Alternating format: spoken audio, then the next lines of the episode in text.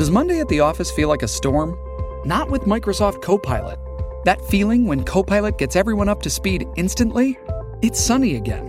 When Copilot simplifies complex data so your teams can act, that sun's shining on a beach. And when Copilot uncovers hidden insights, you're on that beach with your people and you find buried treasure. That's Microsoft Copilot.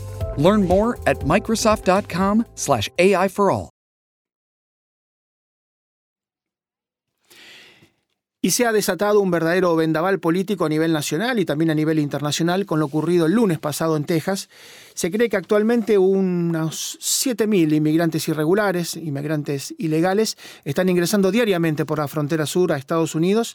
La administración está preparando para un escenario de 15 a 18.000 diarios. Es decir, esto que ya es una tragedia y que es difícil de manejar, se podría duplicar y hasta triplicar en el futuro si se mantiene. ¿no? Las autoridades norteamericanas abrieron una investigación por la muerte de al menos 51 migrantes que, pese a un calor asfixiante, que viajaban hacinados en un remolque en un camión en Texas, ¿eh? se produjo una tragedia. El presidente Joe Biden atribuyó a los traficantes de personas, por su parte el gobernador Greg Abbott, dijo estas muertes son imputables a Biden, son el resultado de su política letal en las fronteras abiertas, muestran las consecuencias mortales de su renuencia a hacer cumplir la ley. ¿no? Eh, por eso digo que esta tragedia, que es una de las peores de la historia de la frontera sur de Estados Unidos, ha desatado un vendaval y bueno, por supuesto que también esto ha repercutido mucho en México. Vamos a ir a, hablar con Jaime Zambrano Hernández, que es periodista, colega. ¿Qué tal Jaime? ¿Cómo te va?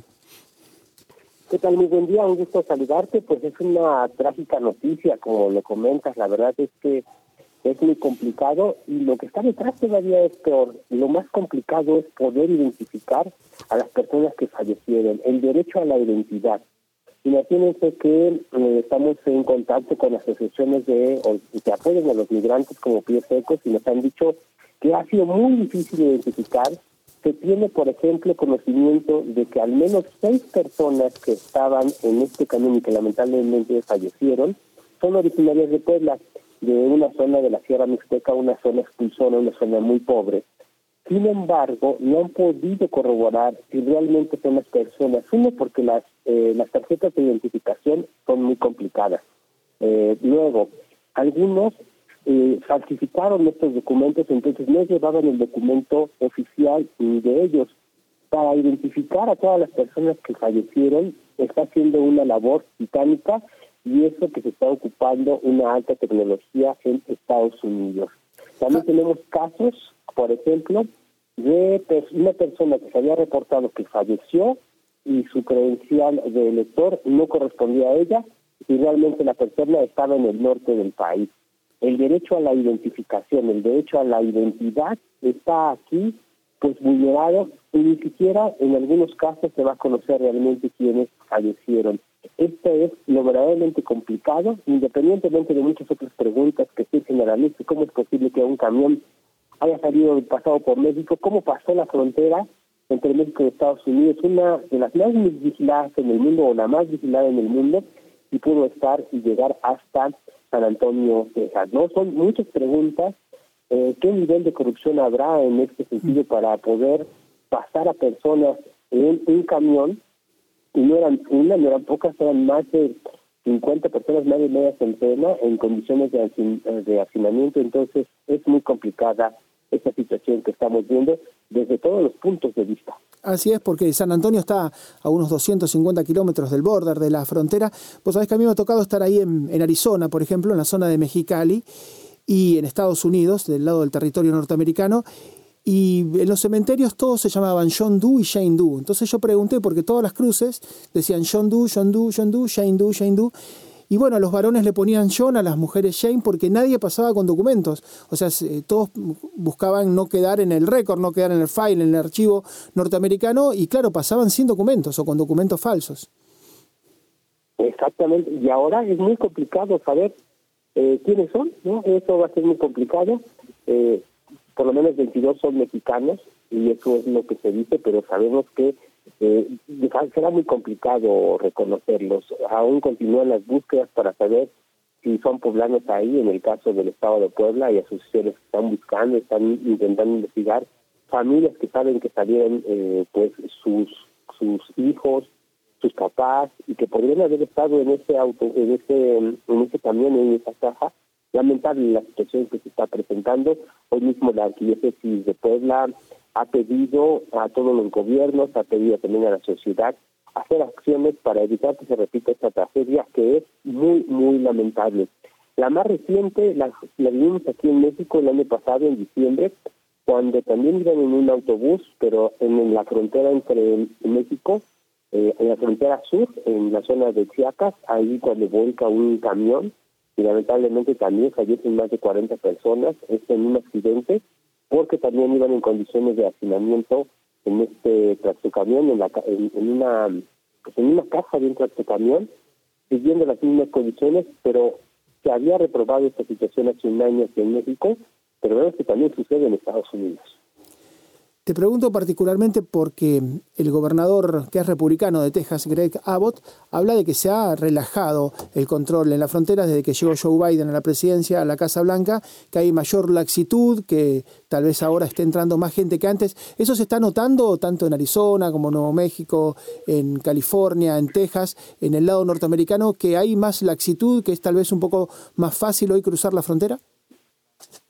Fíjate que hemos estado analizando ya desde hace algunos años, y sobre todo el pasado de Estados Unidos, y hemos visto que, por ejemplo, en la década de los 70 abrió sus fronteras, o entre comillas abrió sus fronteras bajo el programa Brasil Estados Unidos.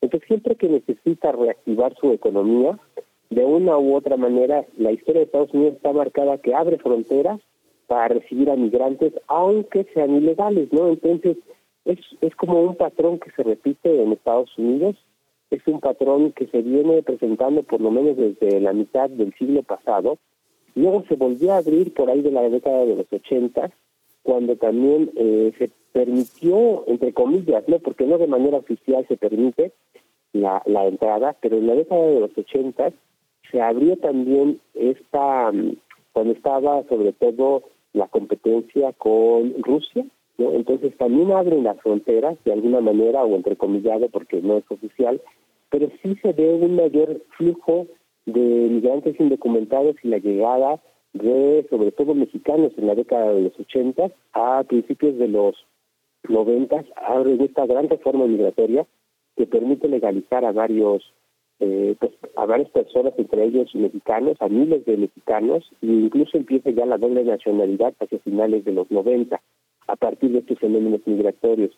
Hoy que estamos ante una nueva crisis, hoy que Estados Unidos necesita recuperar la economía, vemos también que hay una especie de permitir ¿no? la, migración.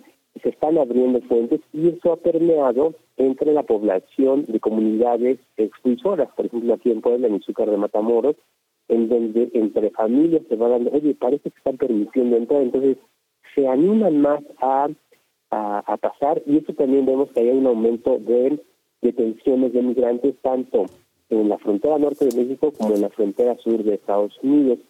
Pero esto solo es parte del fenómeno, ¿no? En realidad, ¿cuántas personas más han buscado y han logrado llegar a Estados Unidos? Entonces, la situación sí la vemos que hay cierta eh, permisividad, por así decirlo, sin embargo no es oficial, pero cada que tiene problemas económicos Estados Unidos son ciclos que se repiten y abrir las fronteras a los migrantes para después hacer una reforma migratoria y permitirles de alguna manera pues, su estancia legal después de varios años. ¿no? Zambrano, Jaime, la última te pregunto, con esto de que hay más laxitud, que se animan a pasar, eh, ¿cuál es el mínimo? ¿Cuánto se paga eh, un polluelo, digamos, o un coyote, a quien va a pasarlo, mil, dos mil, tres mil, cinco mil dólares, ¿cuánto tenés que pagar por lo que vos sabés aproximadamente para que te crucen? Sí, fíjate que nosotros acá lo teníamos en, pesos mexicanos. Eh, estamos hablando de que depende de en qué zona, pero si se tiene que recorrer desde Chiapas hasta Estados Unidos, pasando la frontera, haciendo pagos, eh, digamos, un adelanto, y luego en el trayecto otra parte y ya la mayor parte cuando ya está en Estados Unidos estamos hablando de casi 200 mil pesos mexicanos. ¿En dólares cuánto sería? en dólares estamos hablando de 20 pesos por peso mexicano, son más de eh, 100 mil dólares, ¿no? 10 mil dólares, 10 mil dólares. Sí, sí, sí. 10 mil dólares.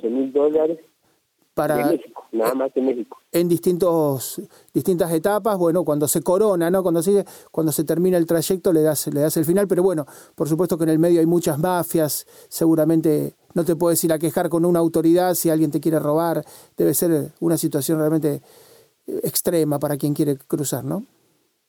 Sí, es, es muy, muy complicado y entonces también depende de eh, depende desde qué punto del, del, país salgas de, México. O, por ejemplo, eh, sabemos también que esto se duplica para quienes vienen de Guatemala, quienes vienen de Honduras, quienes vienen de El Salvador, se duplica porque son dos fronteras que tienen que pasar. Y también depende en qué condiciones, ¿no? Mientras más seguro sea, mientras más autobuses se ocupen, o mientras más eh, unidades camuflajeadas se ocupen para evitar detenciones, el costo se lleva a elevar. Pero este este costo nos lo daban hace unos cuantos meses de este incremento eh, pues considerable, ¿no? Porque antes estaba en menos de 5 mil dólares el cruce, pero ante la pandemia sí se ha ido a más de 10 mil dólares. Apenas eh, cruce, digamos, más sencillo, ¿no? El que y el más peligroso en ah, donde si se llegan a detener a alguien, pues simplemente no digas nada porque eh, se te quita la posibilidad. Este cobro que te hacen es para tres intentos, ¿no? Si en el primero ya pasaste, está bien, y si no te apoyan para un segundo intento. Si al tercer intento se devuelve a detener la migra o alguna autoridad, entonces ahí se acaba este pase y entonces habría que hacer un nuevo pago para un cuarto intento. Increíble. Jaime, muchísimas gracias por todos los datos, por toda la información. ¿eh? Muchísimas gracias. No, al contrario, un gusto y estamos aquí. Y lamentable noticia, ojalá no se vuelva a repetir un caso. Así es. Jaime Zambrano Hernández desde México explicando. Em, hablábamos de 7.000 personas por día pero que esto podría pasar a 15.000, a 18.000 debido justamente a la laxitud que denuncia el gobernador tejano Greg Abbott. El, ingenio para cruzar es cada vez mayor. Eh, alguna vez dijimos que se inventan tours, entonces se sacan y se muestran estadías de hoteles en Los Ángeles o en Las Vegas, inclusive en San Diego, pegado a la frontera, ¿no? Con Tijuana. Y entonces va el bus y bueno, la gente va con sus valijas y muestran los tickets de hotel y muestran que van a ir al SeaWorld en, o que van a ir a Disneylandia o que van a ir a Las Vegas, al MGM. Por supuesto que una vez que se cruza la frontera, cada uno dispara para donde pueda y bueno, eh, cada vez hay más, cada vez hay más intentos porque han notado que es más sencillo. Han notado que desde que se fue Donald Trump, la frontera se ha vuelto un verdadero colador. Ocurren estas tragedias y todos se plantean si no tendría que ir a hablar el presidente Joe Biden con Andrés Manuel López Obrador a buscarle una situación porque, insisto, la bandera media hasta una ceremonia, pero en 72 horas prácticamente todo se olvida. Después de una pausa vamos a hablar de la situación económica, particularmente en Estados Unidos, porque se cumple medio año del año 2022 mañana y cuando uno analiza los números de lo que ha ocurrido en este medio año, cuando ve la película entera, no solamente la foto, realmente se preocupa. Una pausa muy breve, la última, ya regresamos.